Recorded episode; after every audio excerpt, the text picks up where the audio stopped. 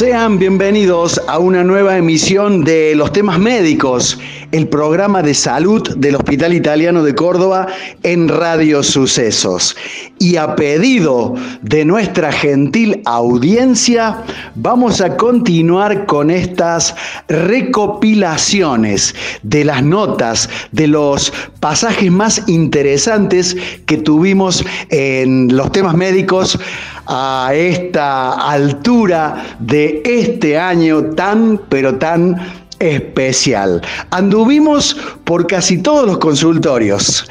Por ejemplo, estuvimos en el servicio de neurología y allí hablamos con la doctora Pamela Dorrego. Especial de los temas médicos en modo coronavirus. Ya dimos la vuelta por todas las especialidades y desde, desde el sector de neurología nos llamaron. Era la doctora Pamela Dorrego que quería también contar lo suyo, manifestaciones neurológicas de este virus. Si las hay, sí, las hay.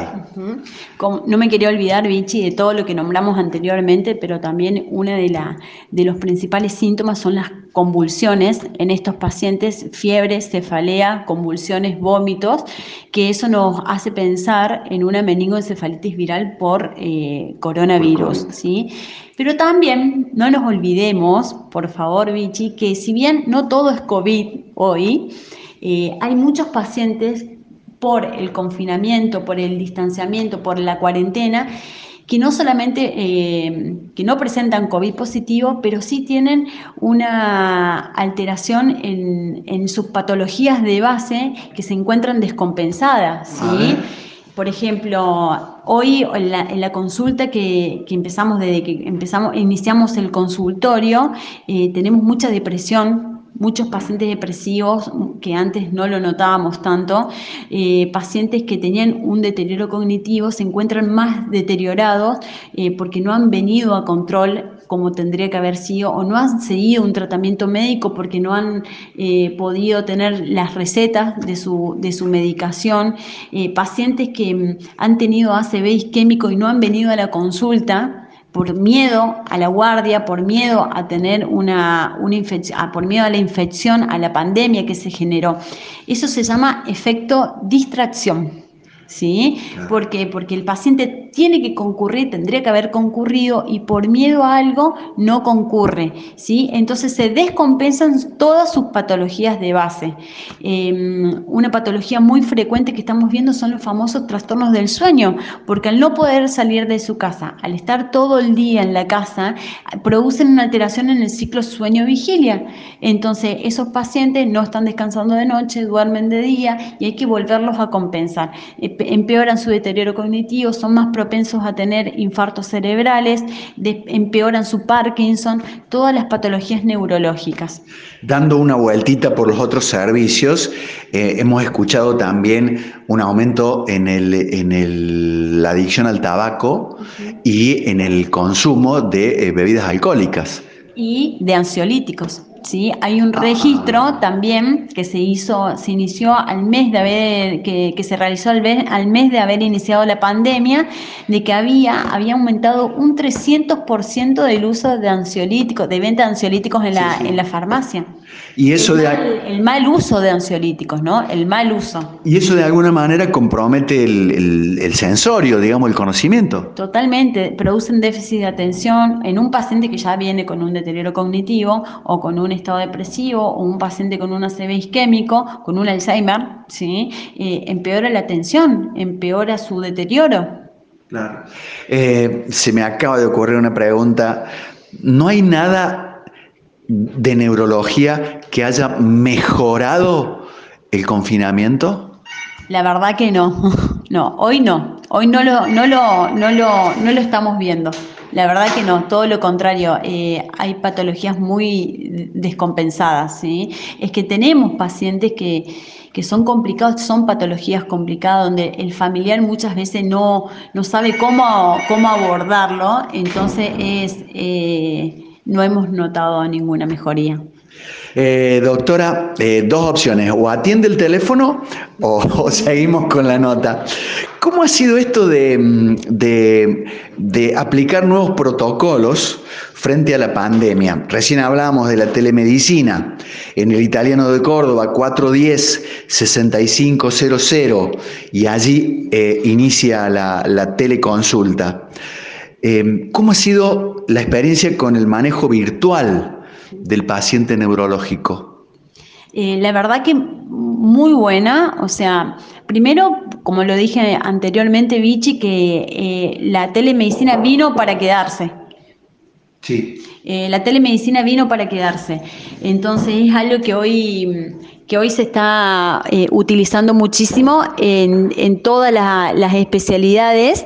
Entonces eh, es una herramienta súper útil y porque también le permitió al paciente eh, tener otro tipo de manejo donde mejora, eh, mejora el, el, ¿cómo decirte? El, uso de redes sociales, de un correo electrónico, el uso de, celulares, de WhatsApp, ¿sí?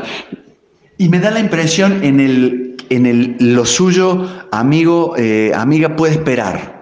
Eh, no se preocupe, la, podemos ver la semana que viene. O de lo contrario, eh, perdón, pero vamos a agendarle un turno para una consulta presencial. Sí, mira, yo te voy a contar eh, una experiencia que tuve con una paciente que tiene esclerosis múltiple y se estaba colocando la medicación y empezó a tener reacciones alérgicas. Entonces me mandaba, pero te estoy hablando de una señora de ya con una patología instaurada hace 30 años. ¿Qué es? Eh, la esclerosis múltiple es una enfermedad desmielinizante del sistema nervioso central, que está con un tratamiento médico y le había empezado a salir una reacción alérgica y me mandaba videos la señora eh, y así pudimos ver que, no estaba respondiendo al tratamiento y, decirle a la paciente, no, mira, no estás respondiendo y se corta el tratamiento. Y eso es una consulta urgente, que la paciente para venir a la guardia tenía que pasar por el policía que estaba controlando requería de un permiso que no lo tenía, em, etcétera, un montón de no podía trasladarse hasta acá, entonces era muy complicado. Eh, también hay un, si bien está todo lo que es el, esto muy bueno de, la telemedicina instaurado por, la, por el hospital, em, también nos permitió acercarnos al paciente que nosotros no éramos mucho de darle el teléfono, de darle el correo, entonces el, hoy sí, y, y, los pacientes están re contentos y, agradecen porque nosotros estamos con el teléfono, que lo estamos llamando para ver cómo está, eh, que el turno no se le va tan largo como se iba antes, entonces estamos como mucho más pendientes y, muchas veces necesitan eso, los pacientes un poco más de contención de, por parte nuestra.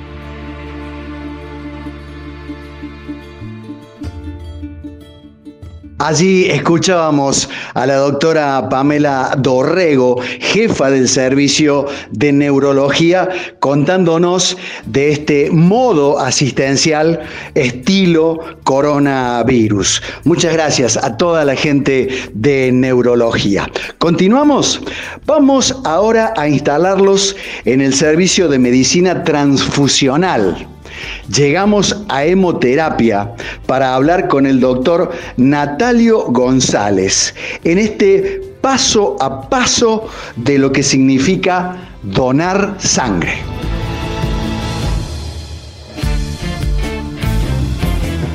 Bueno, lamentablemente la nota se acaba porque eh, hay gente esperando para hacer su acto voluntario de donar sangre y eso es más importante que, la nota. Eh, entonces lo vamos a dejar al, doctor Natalio González del Servicio de Medicina Transfusional del Hospital Italiano de Córdoba. Pero ¿cómo es el paso a paso? Me dieron turno para hoy este, a las 8 de la mañana. Llego, ya lo escuché, no es necesario que vengan ayunas.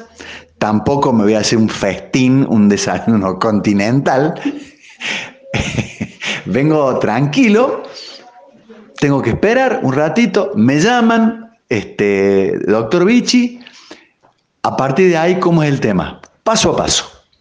Bueno, Vichy, venís al hospital, el hospital obviamente te hace esta clasificación, esta palabra tan famosa ahora, triage, te tomamos la temperatura, te hacemos una, una, serie de preguntas, principalmente de síntomas febriles o respiratorios, si tuviste este último tiempo y si tuviste algún contacto estrecho.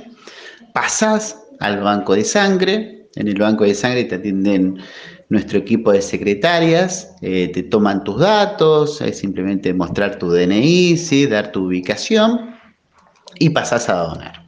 En el paso a donar, uno entra a una entrevista clínica, ¿sí? donde la realiza un profesional, en el cual tomamos tu tu temperatura nuevamente, tu tensión, tu frecuencia cardíaca.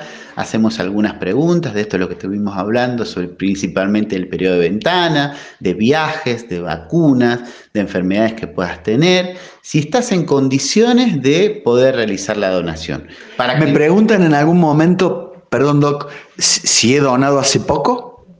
Sí, sí, preguntamos de donaciones eh, previas, si tuviste algún problema en algún tipo de, de, esa donación, si te descompusiste, ¿no? Si la pasaste bien, si quedó moretón. Bien, previo a eso, estas preguntas son principalmente enfocadas en que el donante no transmita ninguna enfermedad al receptor y que a vos como donante no te haga mal. Habitualmente la donación no le hace mal a nadie, pero hay ciertas personas que son muy propensas al desmayo, entonces esas personas tratamos de cuidarla y no someterla a esto. Pero la mayoría de las personas no, no le sucede nada. Pasan al acto de donar, en el acto de donar uno de nuestros técnicos, eh, estas personas están muy entrenadas, le sacan a muchas personas al año sangre, entonces eh, están muy entrenadas. Ese acto dura menos de 10 minutos, ahí recogemos la sangre y, recogemos eh, tubos para hacer análisis, principalmente serológicos, HIV, hepatitis, sífilis, brucelosis, chagas, HTLV y para saber qué grupo sanguíneo sos.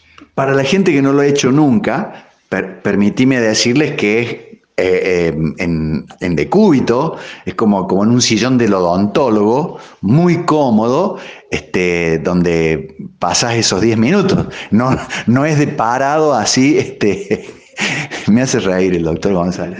Cuéntemelo paso a paso. Sí, acá en el hospital eh, tenemos unos sillones muy cómodos, muy cómodos, realmente, unos sillones que hemos traído nuevos, nos han fabricado exclusivamente para el banco, exclusivamente para donantes, en donde el donante se sienta, se recuesta un poquito y bueno, realmente son muy cómodos. Uno charla, le ponemos un poco de música, de televisión y hacemos un, momento ameno esos 10 minutos. Eh, bueno, luego se reincorpora tranquilamente. Y espere, doctor, ¿y la vena de dónde? ¿Cuál? La vena es del brazo. La, bueno, estos chicos que están, que están muy avesados eligen qué vena usar, porque hay venas que, bueno, que uno no las ve. Entonces uno aprieta un poquito ahí, encuentra la venita, pincha. El pinchazo es un pinchazo, simple. Generalmente del pliegue del codo. Claramente, claramente, sí, sí, sí, sí, sí. Llenamos la bolsita, eso no tarda más de 10 minutos y bueno, obviamente que es un, es un momento muy simple y muy agradable. El que nunca lo hizo tiene que pasar por esta experiencia porque es nada. Yo siempre le digo a los donantes, que muchos donantes vienen con ciertos miedos, obviamente. ¿Cómo me va, me va a doler? ¿Me va ¿Qué me van a hacer? ¿Me van a limpiar bien la zona? Estas bolsas son totalmente, son de un único uso. Esas bolsas no se pueden reutilizar. Esta aguja viene pegada a la bolsita, entonces no hay forma de que se reutilice. Eso se usa, se descarta. Es de un único uso. Doctor, ¿cuánto, ¿cuánta sangre eh, me sacan en centímetros cúbicos? El organismo habitualmente de una persona de 60 kilos, 70, más o menos tiene unos 5, 5 litros y medio de sangre. Y nosotros obtenemos de una donación entre 400 y 450 mililitros. Eh, muy poquito. Menos del 10%. Totalmente. ¿En qué tiempo? Eso tiene que ser en menos de 10 minutos tiene que ser en menos de 10 minutos. No tiene que tardar más la donación de eso, porque si no se empiezan a activar factores de coagulación y esa sangre puede llegar a tener coágulos. Doc, ¿y hay un sistema aspirativo? Eh, ¿Hay una bombita o esto es una cuestión de decúbito, de, de gravedad? Claramente que es un tema de cúbito. Nosotros le hacemos presionar al donante su mano como para que extraiga un poquito más de sangre, pero sí, eso la gravedad lo saca. Es muy rápido eso. ¿Qué pasa si en el interín, en esos 10 minutos, eh, me pongo incómodo, desasosiego, me pongo taquicárdico, eh, transpiro, me siento mal? Bueno, habitualmente no ocurre eso, pero en el caso de que ocurra, eh, inmediatamente se extrae la bolsita de sangre, se extrae la aguja, inmediatamente se le pone al, donante en una, en una forma que se llama tren de Lembourg, que se le sube las piernas arriba y el donante se recupera rápidamente. Obviamente que en esos momentos nosotros ya le damos unos vasitos de agua, le volvemos a medir la tensión, sus pulsaciones, eh, por ahí lo ayudamos con alguna gaseosa, algún poquito de sal. Eh, bueno, obviamente que estamos, cada profesional está al lado del donante en todo momento, en todo momento. No es que uno lo pincha, che, me voy a tomar un café o mates y total. No, el profesional está al lado cuidándolo. Además, como si fuera poco, está dentro de un hospital de, alta complejidad que, que, da otro, otro mayor eh, sesgo de seguridad. Bueno, me, me tengo que quedar un rato, Ahí nomás me voy, desocupo la camilla. ¿Cómo es el irme? Una vez que se termina la extracción, obviamente se retira la aguja, ponemos una curita y nos quedamos unos cinco minutitos ahí charlando, mirando tele, que todo ande bien, nos paramos con mucho cuidado y nos vamos a desayunar. que es este momento tan esperado, ¿no? Y si venimos con un amigo, lo esperamos un minuto, desayunamos juntos, charlamos de esta linda experiencia que hemos tenido y, bueno, siempre hay chistes, ¿viste? Che, vos tenés la sangre un poquito más negra que la mía, che, vos te tomaste un Fernet de mal, dice el otro, ¿viste? Mm. Y bueno, vienen los chistes ahí que, que los bancos de sangre, como te digo, son, son lugares donde hay personas sanas. Entonces, eh, tiene, que, tiene que reinar el buen humor, tiene que reinar el buen humor. Yo me voy, ¿y qué pasa con mi bolsita? Tu bolsita inmediatamente ahí pasa a un sector del hospital, del banco de sangre, que se llama sector de fraccionamiento.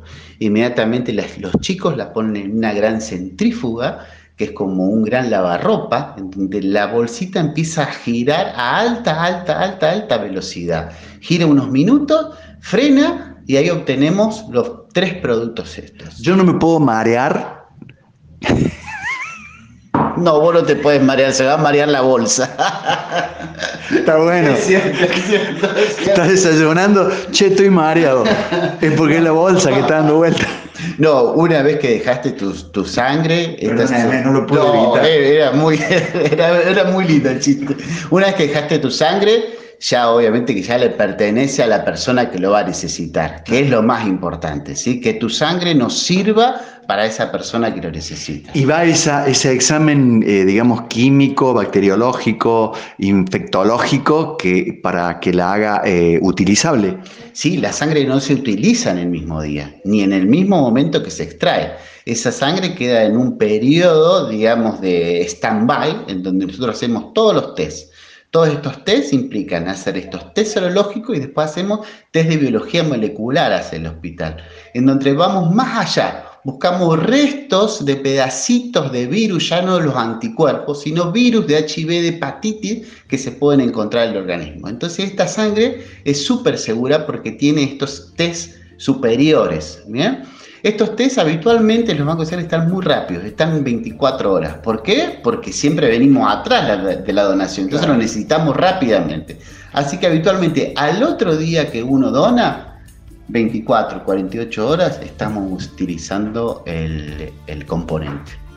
Por las dudas no escucharon antes, si hubiere algún problema con mi sangre, me lo comunican inmediatamente a esas 24 horas nosotros tenemos algún donante que dé positivo en algunos de estos tests, nosotros 24, 72 horas nos estamos comunicando con el donante. Inmediatamente, eso es una denuncia automática que le hacemos al donante para que se acerque a charlar con nosotros y ver qué puede haber pasado en esa situación y bueno, eh, prestarle la atención acá en el hospital. Anotaste el teléfono y WhatsApp para donar 152 06 6163.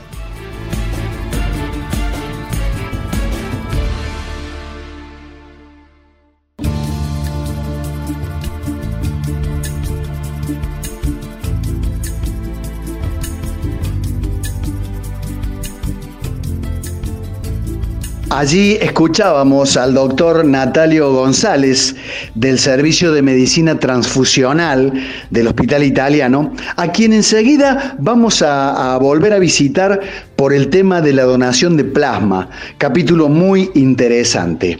Pero ahora es el momento de irnos a la guardia y de la guardia a la unidad de terapia intensiva con el manejo del paciente grave, el paciente con riesgo de muerte. Y nos lo cuenta la doctora Verónica Corrado.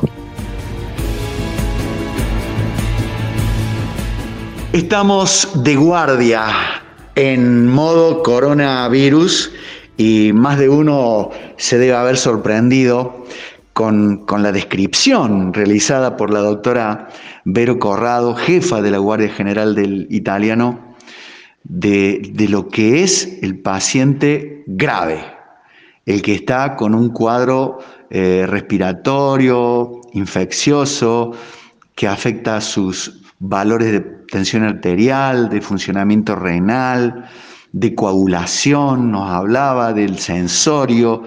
Eh, esta falla multisistémica de un paciente que entró y, está luchando él solo contra, contra la muerte. Así es, sí, es un paciente sumamente invadido, eh, como te digo, un paciente solitario que está con un personal médico y un personal de, de enfermería que ni siquiera lo puede reconocer, eh, que está mm, en su etapa, que puede llegar a tener una etapa de destete, saliendo del coma farmacológico. Eh, es una situación sumamente angustiante, ¿no? ¿Podrán ser eh, cinco o seis vías de, de, de, sueros, de líquidos, de fluidos entrándole al cuerpo? Sí, sí, y más incluso. Vías arteriales, vías venosas. Vías arteriales, medición de la presión arterial a través de, de las vías arteriales, vías venosas para ver cómo está su, su medio interno. ¿Cómo se lo alimenta? se lo alimenta por eh, vía enteral, puede ser, o a veces por sonda nasogástrica. ¿Y el tema de, de, de, la orina, de la materia fecal? Bueno, la diuresis es a través de una sonda vesical y se hace control y balance diario de esos pacientes, porque como te decía, a veces el ritmo de la diuresis es un signo de pronóstico que el paciente va mejorando o no. ¿Y cuál es el día de? ¿Cuál es el día que, si es que lo hay, doctora, que uno dice, mira, eh, el paciente de la cama 4 está comenzando a dar signos de recuperación o por el contrario. Bueno, hay muchos estudios estadísticos que hablan de cuando uno ya tiene el diagnóstico de SARS-CoV-2, más o menos entre el día 7 o el día 8 se puede dar esa tormenta inflamatoria que lo puede descompensar, incluso si está en un piso pasar una unidad crítica o no, pero bueno, se habla de 7 u 8 días del diagnóstico. Eh, y, el, y el porcentaje que, que estamos hablando de fallecimientos sigue oscilando entre el 2 y el 4%. Sí, sí, sí, sí. Es, es un buen número. Es, es, un buen número. Acuérdense que el 80% de este tipo de infecciones son de tratamiento ambulatorio. Hay un 20% con criterio de internación y de ese 20%, un 5% requiere una unidad crítica y dentro de ese 5%, un 2% eh, puede fallecer. Doctora, antes de, de ir al, al tratamiento o, o, los tipos de tratamientos, eh, sigue teniendo enorme preponderancia todo lo que podamos hacer en materia de prevención. Sí, no hay una línea terapéutica, como usted sabe, no tenemos una vacuna eh, exclusiva para SARS-CoV-2, pero sí hay eh, prevención como es el distanciamiento social, eh, la higiene de manos, la cuarentena, para quien no sea personal esencial y pueda quedarse en su casa, sigue siendo un tratamiento efectivo.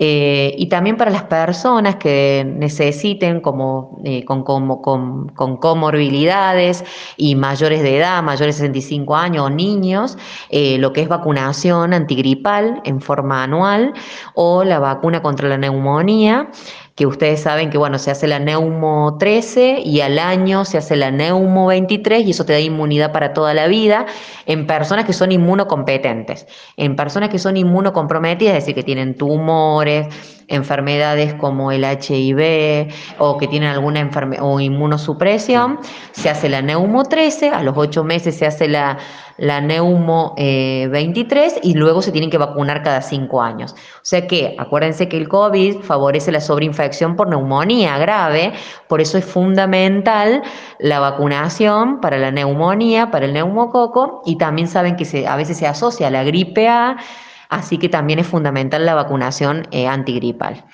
Pero de, dicho por una persona como vos, que está ahí en la primera línea y que, que vas anotando seguramente en tu mente los que se fueron por una puerta y los que se fueron por otra, eh, ¿qué le dirías a la gente en materia de prevención? El que pueda y el que no pueda quedarse. Yo diría que el que pueda y que no tenga una necesidad o que no sea personal esencial, eh, que se quede en la casa, que eviten, se ha visto que la mayor, eh, los mayor, la cantidad de brotes que se están dando es a través de reuniones sociales. Sé que somos muy argentinos, sé que necesitamos el abrazo, sé que somos familiares, que necesitamos a nuestros contactos, a nuestros amigos, pero estamos viviendo una situación crítica y estaría bueno que se haga esperar eso. Incluso cuando se haga esperar, cuando se, vayamos al encuentro, seguro que va a ser mucho mejor. Y el que por, por caso laboral y, llevar el mango a la casa tenga que salir, que lo haga con todos los cuidados. Con todos los cuidados, el barbijo, que es de uso obligatorio, el distanciamiento social, metro y medio, dos metros, higiene de manos, el lavado de manos es fundamental con la técnica adecuada eh, para reducir los riesgos, ¿no? Me decías recién en el corte que, que, el, que el, virus anda ahí eh, y que nosotros lo, lo, pegamos de la mano y lo llevamos a la boca, a la nariz o a los ojos. Claro, por eso la higiene de manos es el, el, el gol estándar, diríamos, como, como método de precaución eh, fundamental en esta pandemia. ¿Sabes lo que escucho poco, Vero? que, que, era de los viejos clínicos eh, oiga, doña, ventile.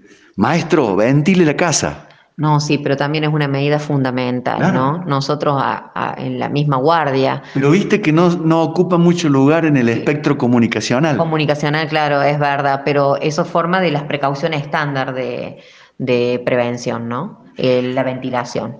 Tratamiento. Un lineamiento general, porque cada paciente es, una unidad, eh, es un individuo, pero digamos lineamientos eh, generales o que protocolo diga, con este hacemos tal cosa, con este hacemos tal otra, no hacer esto. Sí, eh, no hay líneas terapéuticas definidas para la curación de la enfermedad por COVID. Sí hay líneas de ensayos clínicos, digamos, que han tenido buenos resultados. En pacientes que son asintomáticos, el tratamiento es el aislamiento obligatorio y eh, la explicación de los signos de alarmas y, la vigilancia de los signos y síntomas por la telemedicina, etcétera. Y el cuidado de su grupo. De su grupo, es aislamiento de su familia. Se dan incluso, nosotros en la guardia damos todo un escrito, cómo lavarse las manos, cómo higienizarse, cómo alimentarse, etcétera. El paciente que tiene síntomas leves, el tratamiento de la fiebre, que se hace con paracetamol para bajar la fiebre. El tema de otros AINES, como el ibuprofeno, estuvo discutido, eh, pero bueno, no hay evidencia que vaya a favor o en contra de uno o de otro, pero se recomienda generalmente paracetamol para bajar la fiebre. Y si el paciente tiene... La famosa aspirina. Es, eh, digamos, hay estudios que hablan en contra de la aspirina. Se sigue recomendando el paracetamol. Bien. Eh, paciente que tiene una neumonía o un cuadro de bronquitis se debe tratar con un antibiótico empírico que se está utilizando la citromicina, que seguro que la han escuchado, porque tiene un efecto de evitar la sobreinfección bacteriana y aparte dicen que se está estudiando si tiene un efecto inmunomodulador a nivel pulmonar. Ah, qué bien.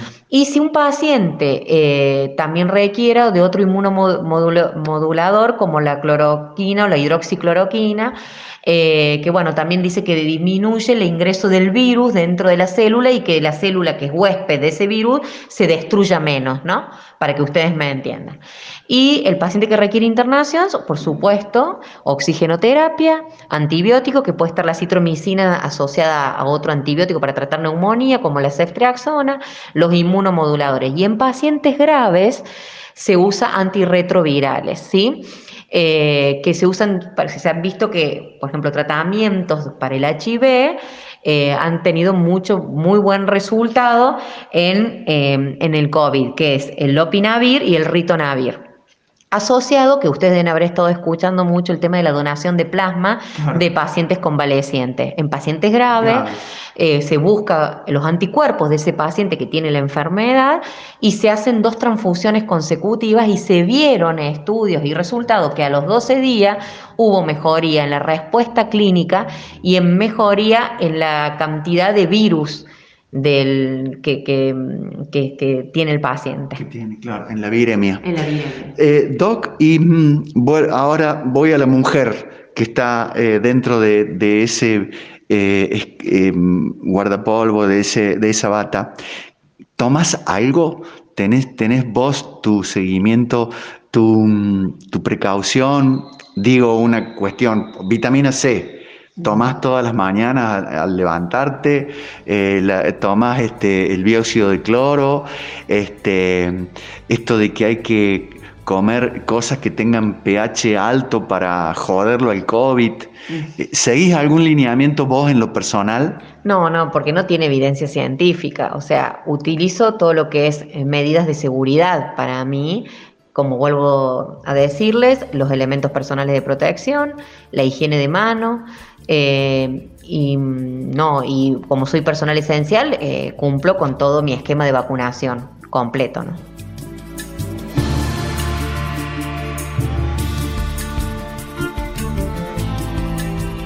El agradecimiento para la doctora Verónica Corrado, jefa de la Guardia Central del Hospital Italiano, hablándonos del paciente crítico, el paciente en riesgo de vida.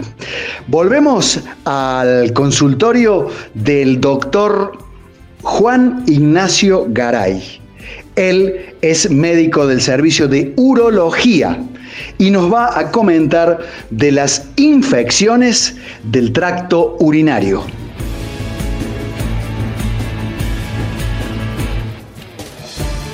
Continuamos, continuamos con los temas médicos, con el gentil auspicio del Hospital Italiano de Córdoba. Recuerden el servicio de telemedicina 410-6500 para eh, iniciar allí el contacto médico-paciente. 410-6500. Hoy estamos en el servicio de urología del hospital con el doctor Juan Ignacio Garay, que nos ha estado contando de cómo trabajan en sus protocolos dentro de la pandemia. Estuvimos hablando de tumores, eh, fundamentalmente patología de próstata. Ya vamos a volver con algunas preguntas que tenemos, pero él ha nombrado a las infecciones. Vaya, vaya, infecciones. ¿De qué estamos hablando, doctor, cuando decimos infecciones de la vía urinaria? Bien, las infecciones en las vías urinarias son unas enfermedades muy comunes, tanto en hombres como en mujeres. Se pueden presentar con distintos síntomas y eh, nosotros en general hacemos hincapié en dividirla desde el punto de vista médico en lo que son las infecciones comunes y las infecciones complejas. Ajá. Las infecciones comunes afortunadamente son mucho más frecuentes y es la típica cistitis que afecta más comúnmente a mujeres jóvenes, Claro. pero que también puede afectar a mujeres mayores, se manifiesta con necesidad de orinar con más frecuencia, con algún ardor para orinar. En algunos casos se puede manifestar como un poquito de sangre en orina eh, y en general tienen un diagnóstico y un tratamiento que es relativamente simple. Eh, con un análisis urinario se pueden diagnosticar y el tratamiento consiste naturalmente en un esquema antibiótico. Cuando uno dice cistitis, eh, se está refiriendo a inflamación de la vejiga.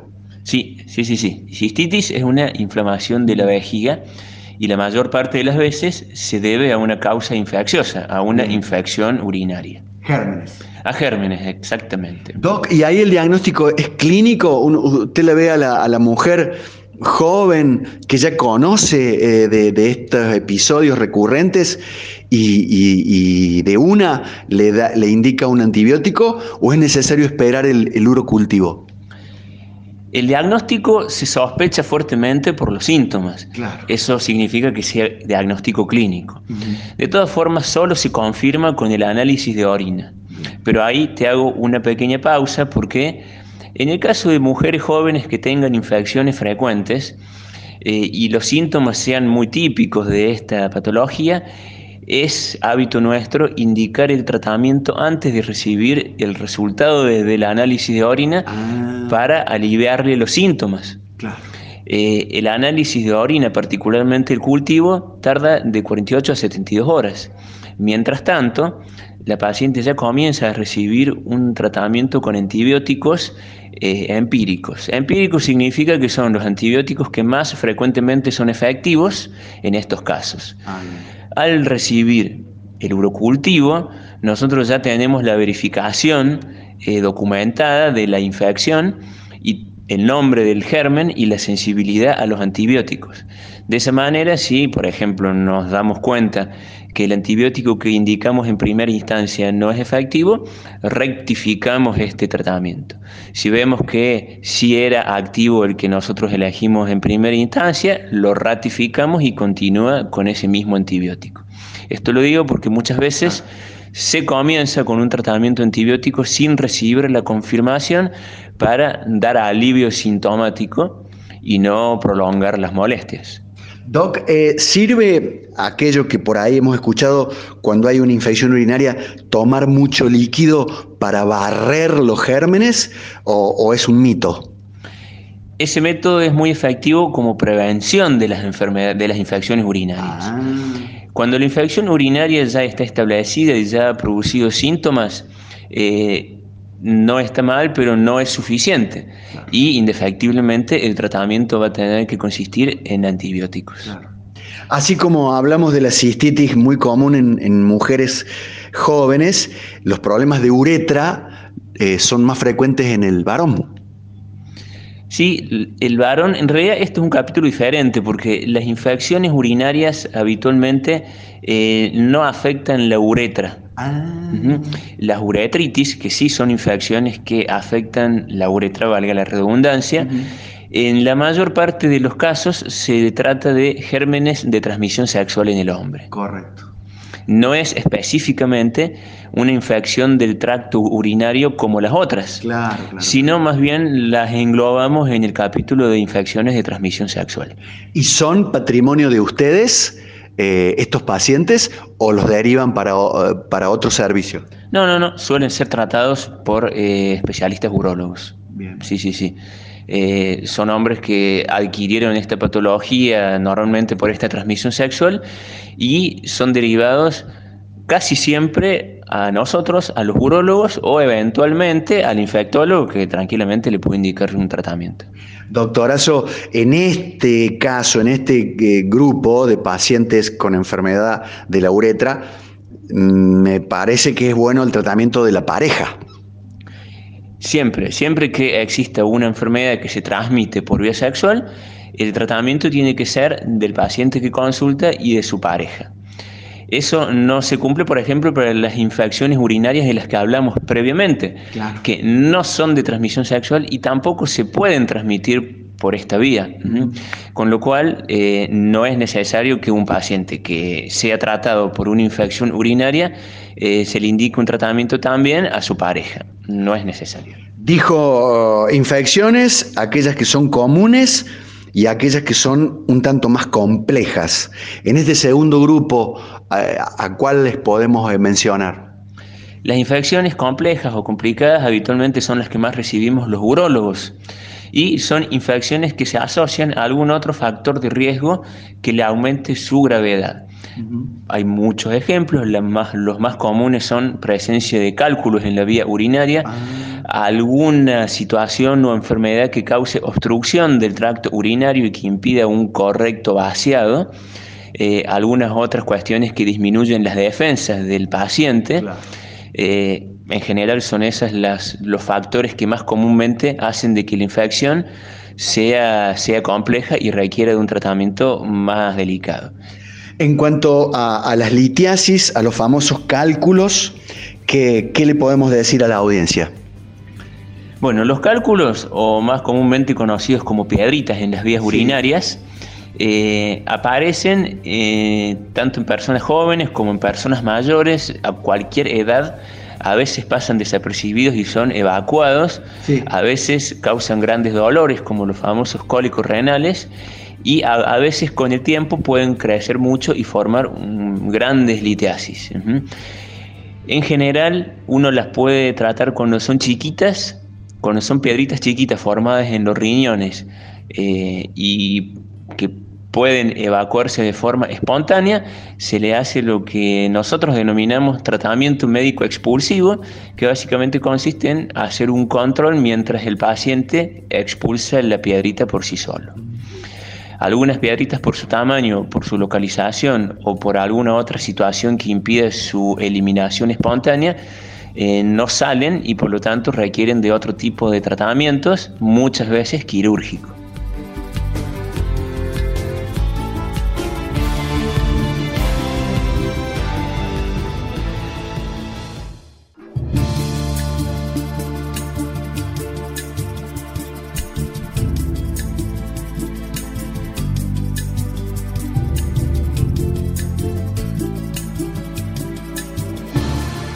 Los protocolos para la atención de los pacientes en esta modalidad coronavirus.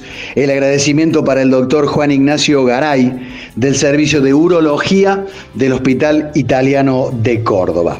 Seguimos, seguimos con esta recopilación de los temas médicos en este 2020. Nos vamos al servicio de gastroenterología para hablar con la doctora Paola Antón de la patología del intestino delgado y del intestino grueso.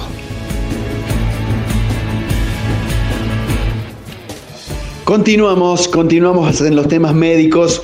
Recuerden el servicio de telemedicina del Hospital Italiano de Córdoba, 410-6500. Allí comienza la consulta. Allí sos atendido por gente profesional que sabe si tu problema es para atenderlo de manera inmediata o se puede esperar un mejor momento.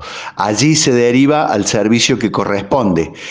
Telemedicina del Hospital Italiano 410-6500.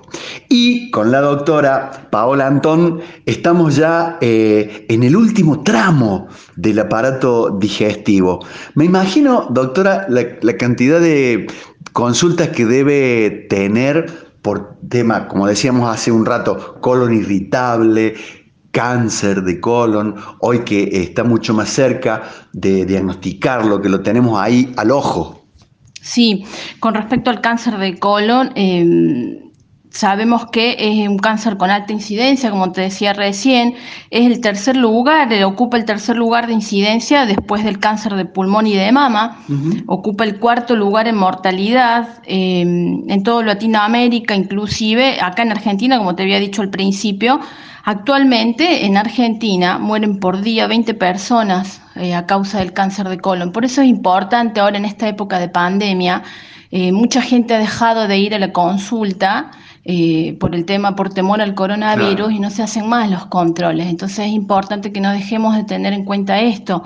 La patología sigue estando y los controles hay que seguirlos haciendo. Obviamente ahora con mucho más cuidado, con toda esta prevención que hablamos al principio, con estos screening previos, pero hay que seguir haciendo los controles, seguir estando atentos a todos estos signos de alarma que habíamos dicho que no nos vamos a cansar de repetirlo.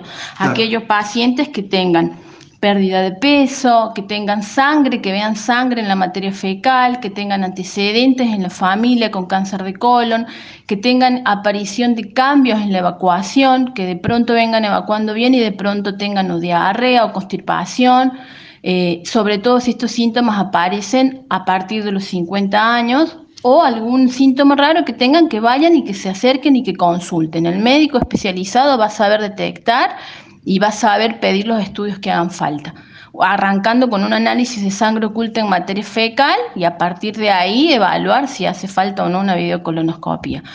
Lo dijo la doctora en bloques anteriores, pero como es muy importante, lo vamos a reiterar. ¿Desde qué edad o a partir de qué edad eh, es conveniente que hagamos un estudio de, de videocolonoscopia? A partir de los 50 años, hombre y mujer, sin antecedentes familiares. Si hay antecedentes familiares de cáncer de colon, hablo directos, padres o hermanos con cáncer de colon a partir de los 40 años. Vamos a mm, prepararnos entonces, ya que hablamos de este estudio, para una videocolonoscopia. Eh, hay que sacar turno, hay que, bueno, yo ya me lo dice, por eso, eh, hay que eh, lleva una preparación previa. Eh, ¿Le podemos contar a la gente desde que uno inicia este, el pedido del turno? Perfecto, sí.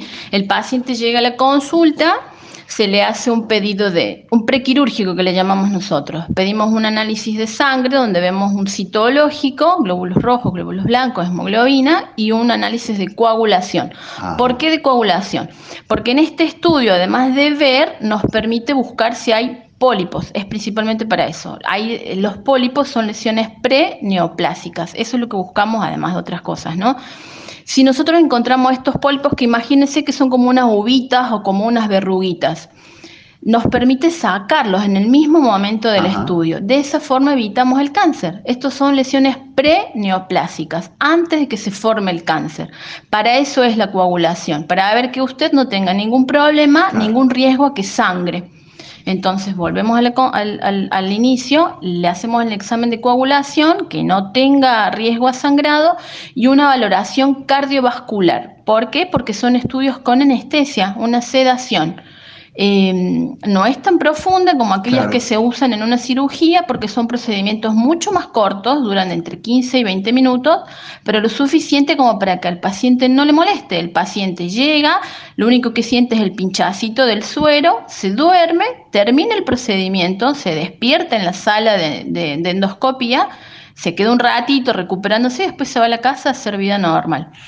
en la noche o días previos hay que mm, vaciar el intestino, ¿hay alguna tarea? Sí, eh, yo me salto, perdón, pero habíamos quedado entonces con los estudios prequirúrgicos, el análisis de sangre, la valoración cardiovascular. Después de eso se le da la preparación. Hay diferentes laxantes que se elige según cada paciente y según cada patología que este paciente tenga, para cuidar sus riñones, para cuidar su, su corazón también. Este laxante se le explica al paciente cómo tomarlo, a qué hora empezar a tomarlo, cómo alimentarse el día previo y cómo manejarse con la medicación que ya toma también. Desde el día anterior va a empezar a tomarlo y va a evacuar. Es muy importante la preparación, tan importante como el estudio en sí. ¿Por qué? Porque imagínense que nosotros estamos entrando en una manguerita que tiene que estar limpia. Lo más limpia posible. Exactamente. Si la materia si no se evacuó correctamente, toda esa mucosa va a estar tapizada de materia fecal y no podemos ver nada. Imagínense que podemos ver pólipos hasta de 2 milímetros. Por eso es muy importante de que esté muy limpio. El paciente va a empezar a evacuar y va a evacuar 10 hasta 15 veces. Tiene que, yo le pregunto siempre, ¿cómo evacuó el último? ¿Líquido, agüita, clarita? Sí, perfecto, está limpio. Está limpio. Entramos, eh, em, ustedes lo están viendo al estudio en un televisor enorme eh, y mm, apenas atraviesa, digamos, el, el esfínter anal, ya comienza a ver, ¿qué ve? Bien, apenas entramos, hacemos un tacto rectal para evaluar el esfínter, para evaluar la tonicidad, vemos, evaluamos el, el, ano, podemos ver las hemorroides, que después al salir hacemos otra revisión y empezamos a ver las distintas porciones del colon. Entramos primero por el sigmoide, que es la primera porción, por el colon descendente, colon transverso, colon ascendente y llegamos a la última porción que es el ciego. Para los estudiantes de anatomía, la doctora lo está nombrando al revés, sí. porque es el orden en que le aparecen a ella. Exactamente, exactamente. y, digamos, es como, a ver, es como estar viendo el interior de un túnel. Exacto, en el túnel o como las 100 curvas de Córdoba, siempre digo yo. Claro, tiene razón. Porque eh, hay, hay colon que son muy tortuosos, muy curvosos, o aquellos pacientes, por ejemplo, que han tenido cirugías previas y tienen como adherencia. Imagínense que desde afuera hay alguien que esté tironeando. Claro, claro. Entonces eh, eh, hay muchas curvas, pero bueno. Se va filmando. Se va filmando, se pueden sacar fotos también y, se puede ver. Mientras más limpio esté, es mucho mejor la visualización. Y ya le digo, la colonoscopia me sirve para esto, para buscar pólipos. Podemos ver divertículos también. ¿Qué son los divertículos? Los divertículos. Me suena divertidos. Sí, divertido, es cierto. Son, si uno lo ve desde adentro, imagínese como cuevitas. Entra y son como cuevitas para afuera. Para, para hacia afuera, son como cuevitas, son eh, cuevitas, sí, que se forman, es muy común en, a partir de los 50 años, también se ve en gente joven, y se forman por contracciones que generan la mucosa del colon. Al paciente le va a generar dolor por espasmo, ¿no? Y al paciente le va a generar dolor, también puede generar cambio en la evacuación. Y en ¿Patología benigna? Es una patología benigna, pero que se puede complicar. En los pacientes añosos se puede complicar con infección, con perforación y con sangrado. La videocolonoscopia es un método diagnóstico también para diagnosticar a los divertículos. Venimos, eh, yo lo digo como inspector de tránsito, venimos subiendo por, por esa avenida que es el tubo digestivo. Eh, ¿Qué es cuando vemos algo malo? ¿Cómo se ve? Bien, cuando vemos algo malo es como que si se encontrara una montaña en medio de la ruta, por ejemplo, ah, o que sale de, si está yendo por la, por la carretera y ve la montaña, algo que sale hacia adentro, algo que sale en la luz, sí, que puede ser muy chiquitito en buena hora o que directamente le obstruye el camino. Doc, y ahí ustedes pueden eh, tomar biopsia, eh, no hacen nada, eh, ¿qué pasa cuando ven algo así? Lo primero que hacemos, sí, registrarlo, eh, sacamos foto y sacar biopsia, es lo principal, porque ese material que nosotros podemos biopsiar lo mandamos a analizar y eso sirve para después determinar la terapéutica posterior.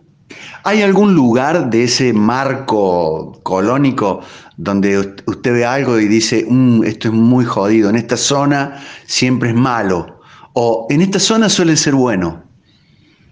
Mm, no, porque cuando ya tiene determinadas características que es tumoral y es tumoral, sea colon derecho, sea colon izquierdo. Cuando hablamos de tumor, es tumor. Bien. Eh, vamos a hacer eh, lo estudio normal. Eh, se retira, va a marcha atrás, se sale. ah, dijo algo de las hemorroides. ¿Puede hacer algo por ellas? Las hemorroides eh, yo le explico a los pacientes siempre, eh, son, venas que son parte de la anatomía del canal anal. Tenemos varios grados, 1, 2, 3, 4, y estas se van a inflamar, están relacionadas más que nada con el hábito evacuatorio. Por eso es muy importante cómo evacuamos, y esto está de la mano con cómo comemos. Es importante eh, la ingesta de fibra y de líquidos, de agua, porque si uno come fibra, fibra, fibra, pero no lo hidratamos, la materia fecal se empasta y se hace dura. Entonces, eh, si el paciente va de cuerpo con mucha fuerza y muy duro, esta vena se hace una varice, así como la varice de las piernas, se hace igual en el ano. Eso duele, eso arde, eso pica y si esa vena se inflama mucho, cuando pasa la materia fecal dura, puede raspar y puede sangrar. Bien. Para esto cuando es grado 1, grado 2, es decir, que no salen hacia afuera y no vuelven a entrar, que es las más grandes, el grado más avanzado, cuando no ocurre eso, se puede tratar con cremas o con pastillas. Ya cuando están muy afuera y sangran mucho, ya no mejoran con crema y pastilla, ya se evalúa la, opción terapéutica, eh, perdón, la opción quirúrgica. Ese es el tratamiento que nos manejamos.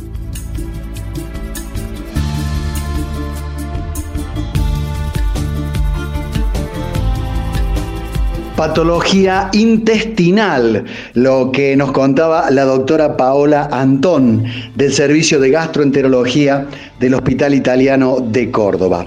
Volvemos a hemoterapia o, para decirlo mejor, el servicio de medicina transfusional, para que nos cuente el doctor Natalio González sobre esta posibilidad de ayudar efectivamente a los pacientes infectados con COVID-19 a través de la donación de plasma.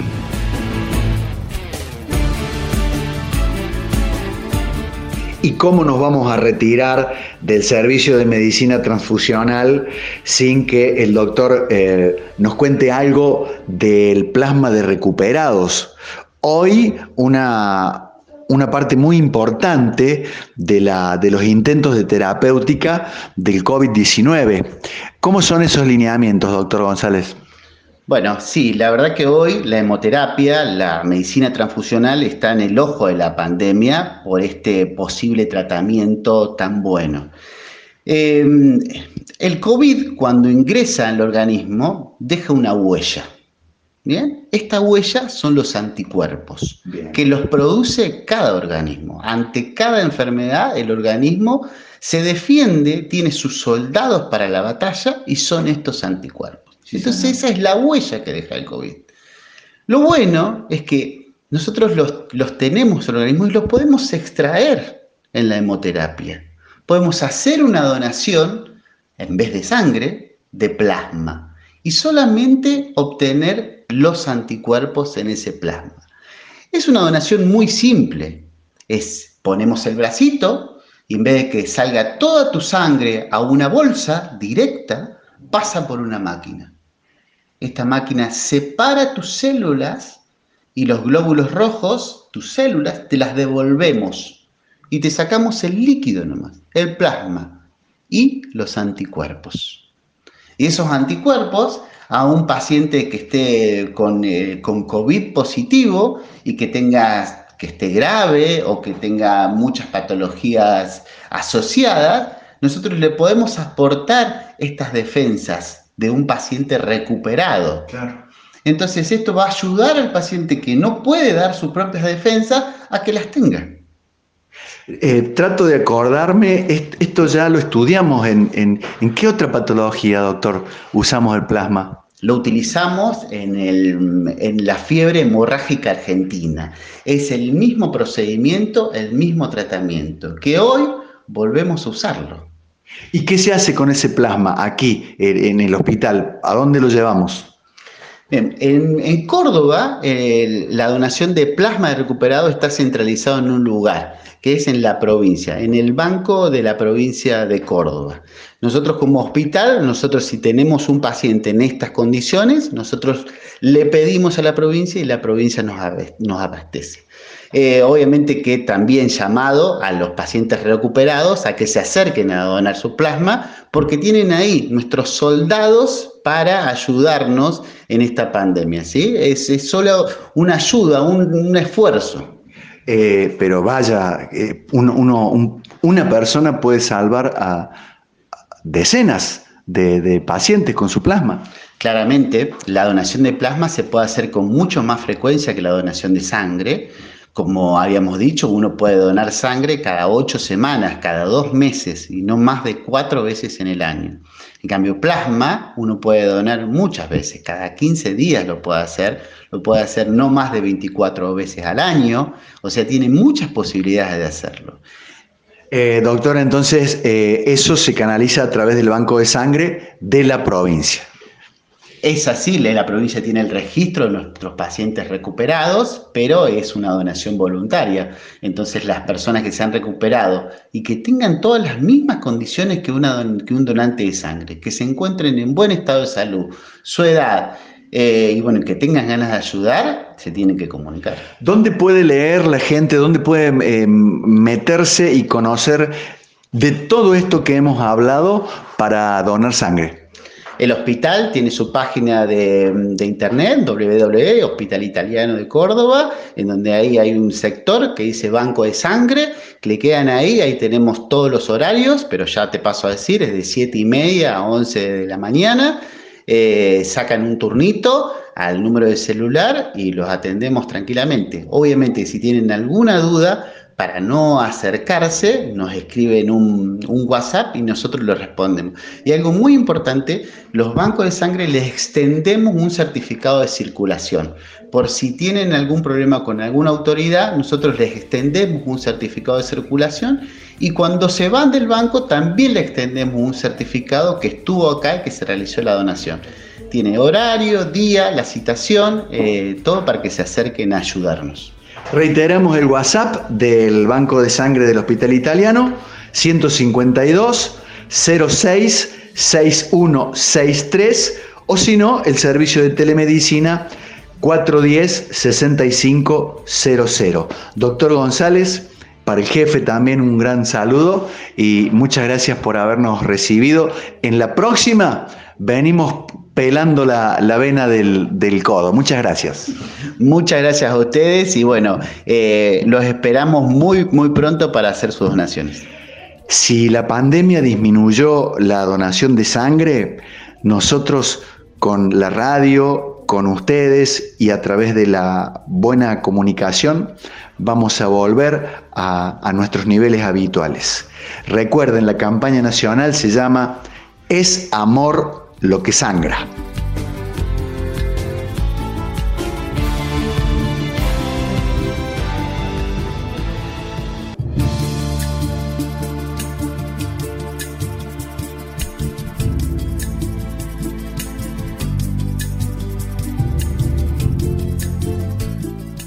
Así es, Tal cual lo escuchábamos, donar sangre, además de un enorme y fantástico acto de amor, salva vidas. Y está absolutamente comprobado que lo es así también con la plasmaféresis en la patología del COVID-19. Muchísimas gracias para el doctor Natalio González del Servicio de Medicina Transfusional del Hospital Italiano de Córdoba.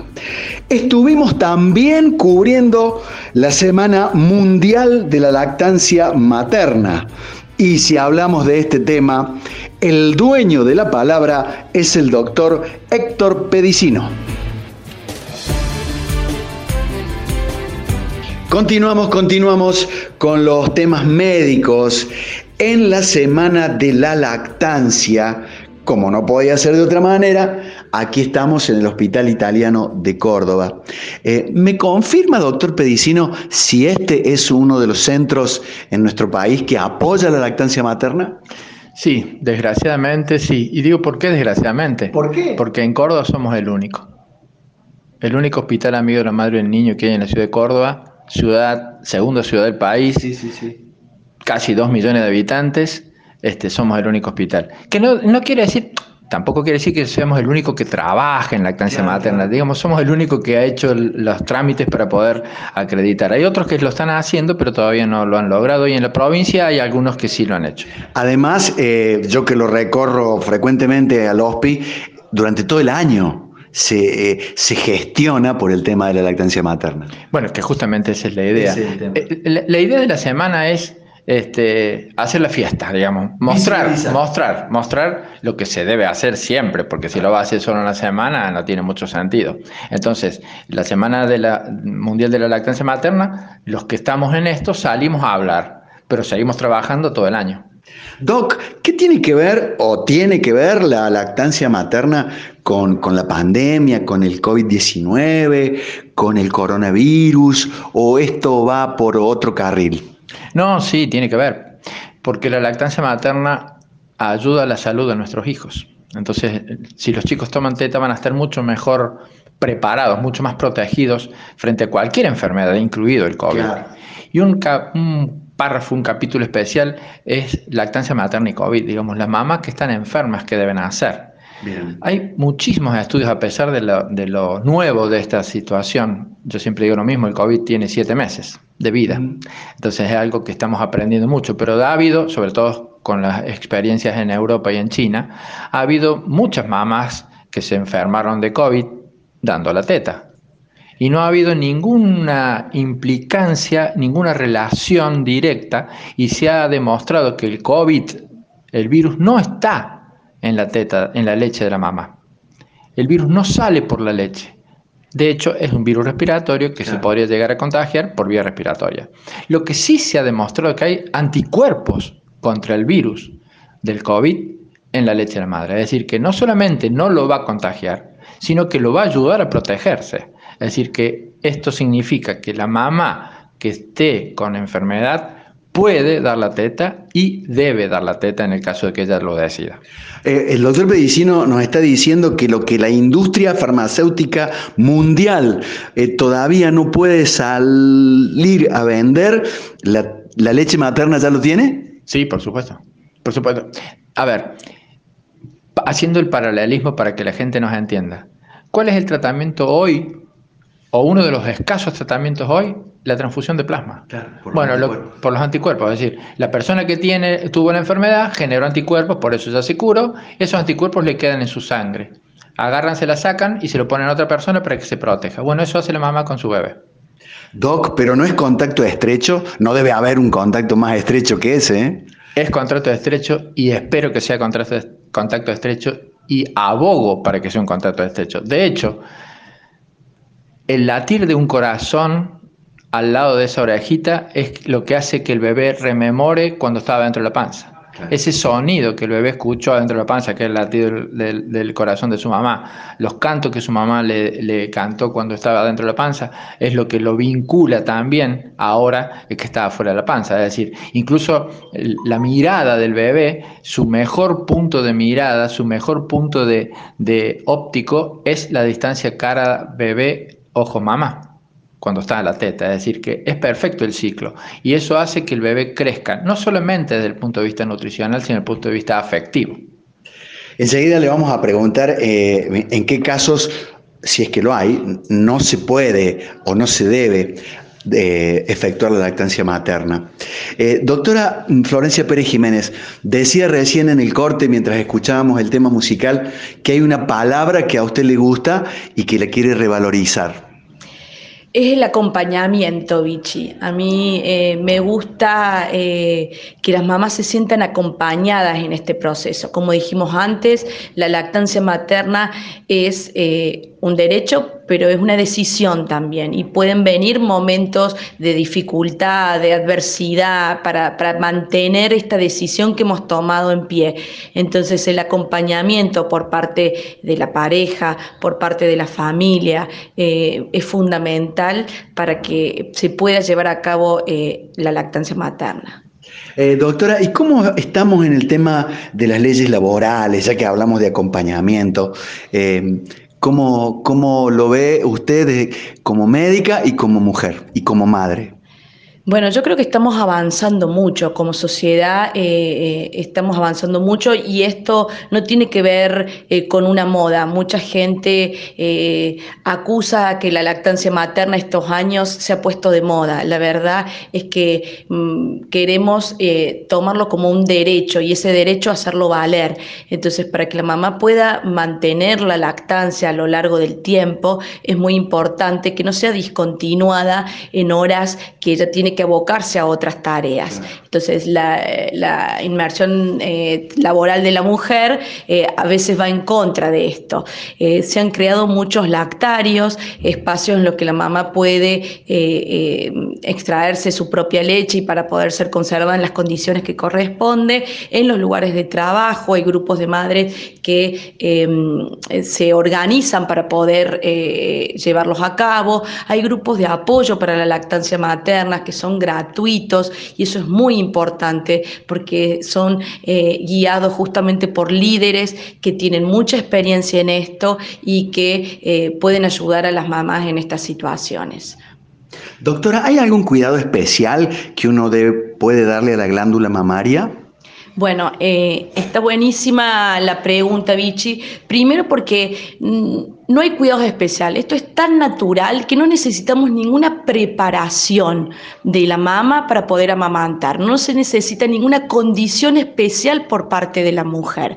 Por supuesto, cuidar que eh, las grietas que pueden causar en el pezón, no, el bebé tiene gérmenes en la boca que forman parte de su flora eh, habitual y normal, que no es ningún contagio de nada, pero que podrían contaminar el pezón de la mama y eso provocar una y generar un dolor que debe ser tratado. Pero eso son causas o son razones muy eh, raras, excepcionales. Lo normal es que esto suceda eh, mm, de una manera armoniosa y que no haya ninguna dificultad en ese sentido. Pero con respecto al cuidado de los pechos, eh, Vichy, me parece muy importante destacar que la patología de la mama puede darse independientemente de la lactancia o no. Es decir, ¿Puede ocurrir una enfermedad de la mama? ¿Puedo tener cáncer de mama y que se descubra durante el embarazo o la lactancia? Y la respuesta es sí. Y por eso tanto la mamá como el médico debe estar eh, muy atento a cualquier síntoma que pueda aparecer porque obviamente que hay cambios que sufre la glándula que pueden mascarar cualquier otro síntoma. Entonces tenemos que tener en claro que la visita al médico ginecólogo, mastólogo, se debe realizar igual independientemente de que uno esté amamantando y que los estudios por imágenes que el médico va a indicar para rastrear alguna patología pueden realizarse también independientemente de estar amamantando. Muchas mamás escuchamos que a veces postergan la consulta con el médico hasta que terminen de dar la teta dentro de algunos meses o hasta dentro de unos años. Y eso sí que no es conveniente. Doctora, ¿hay alguna causa eh, médica, ginecológica que em, prohíba el acto de amamantar? Ninguna, Vichy, ninguna, porque aunque estuviéramos sufriendo una infección, una mastitis realmente muy avanzada, la, se puede por supuesto, tratar con antibióticos que sean compatibles con la lactancia, se puede drenar si se ha formado un absceso y la leche se puede, durante, mientras que estuviera afectada, por ejemplo, por, por la infección, sacarla y enseguida vuelve a producirse más leche que, por supuesto, está en condiciones de ser dada al bebé. Eh, doctor Pedicino, ¿hay alguna causa pediátrica, neonatológica que, que recomiende no eh, eh, producir lactancia materna? No, no, los chicos todos pueden tomar. Lo que puede suceder que, digamos, eh, a veces hay muchos mitos respecto de esto en el uso de medicamentos en la mama. La mama, yo diría que el 95% de los medicamentos que usamos de modo habitual en la medicina no van a contraindicar la lactancia materna. De hecho, casi todos los medicamentos que existen en la medicina yo los puedo usar en un niño en el caso que los necesite. Sobre todo esto pasa con los antibióticos, con los antiinflamatorios, con los antihipertensivos. Hay algunos que, si hay algún medicamento que tiene alguna contraindicación específica, hay muchísimos sustitutos por los cuales se puede seguir tratando la mama de, de manera eficaz. Muchas veces las mamás por estos temores que tienen, no toman nada y andan con dolor de cabeza o tienen hipertensión.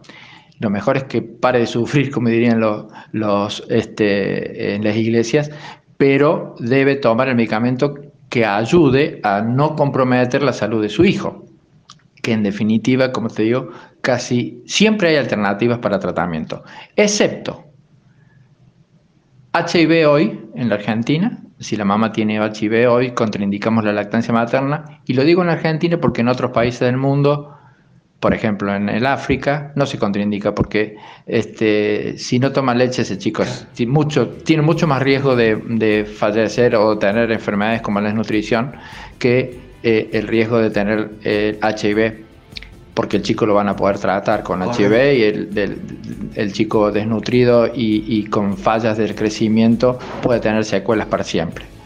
Pero en la Argentina, que tenemos un sistema de salud muy bueno y que muchas eh, obras sociales y muchos sistemas de salud público pueden colaborar con la mamá en ayudar este, para que le dé biberón solamente en esta situación.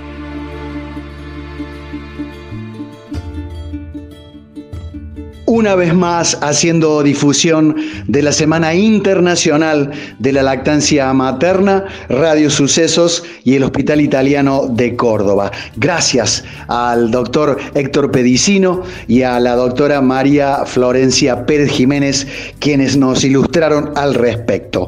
Muchas gracias también a todos los que han participado en esta recopilación de los temas médicos, al doctor Juan Ignacio Garay del Servicio de Urología, a la doctora Vero Corrado de La Guardia, al doctor Natalio González de Medicina Transfusional, a esta santiagueña de lujo en la neurología, la doctora Pamela Dorrego, a la doctora Paola Antún, hablándonos desde el servicio de gastroenterología, y a todos, a todos los profesionales del equipo de salud del Hospital Italiano de Córdoba, a quienes seguiremos entrevistando, seguiremos eh, pidiéndole su experiencia en este y otros temas, porque se han consagrado en este año como nuestros héroes.